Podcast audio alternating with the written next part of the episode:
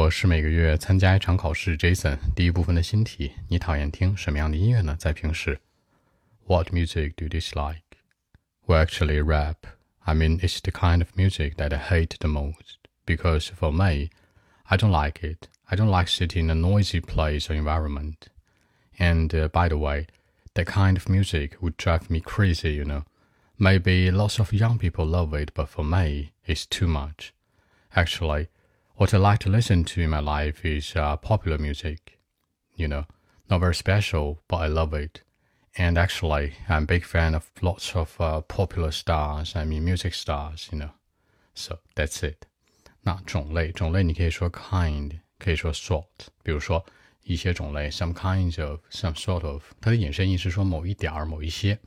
那吵闹的环境，a noisy place，或者说呢，a noisy environment。 疯狂让我很崩溃。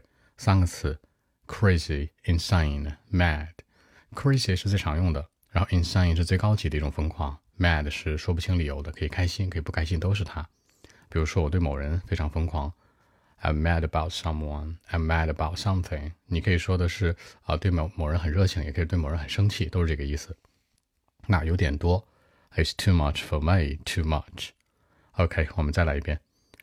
Well, actually, rap is the kind of music that I hate the most because I don't like it. I don't like to sit in a noisy environment or place. And by the way, the kind of music would drive me crazy. Maybe lots of young people today love it, but for me, it's too much, you know. Actually, uh, sometimes what I like to listen to is uh, popular music. Not very special, but I love it, you know. And uh, I'm a big fan of lots of popular stars too. I mean, the music star. So that's it. 好，更多文本问题，微信 b 一七六九三九一零七。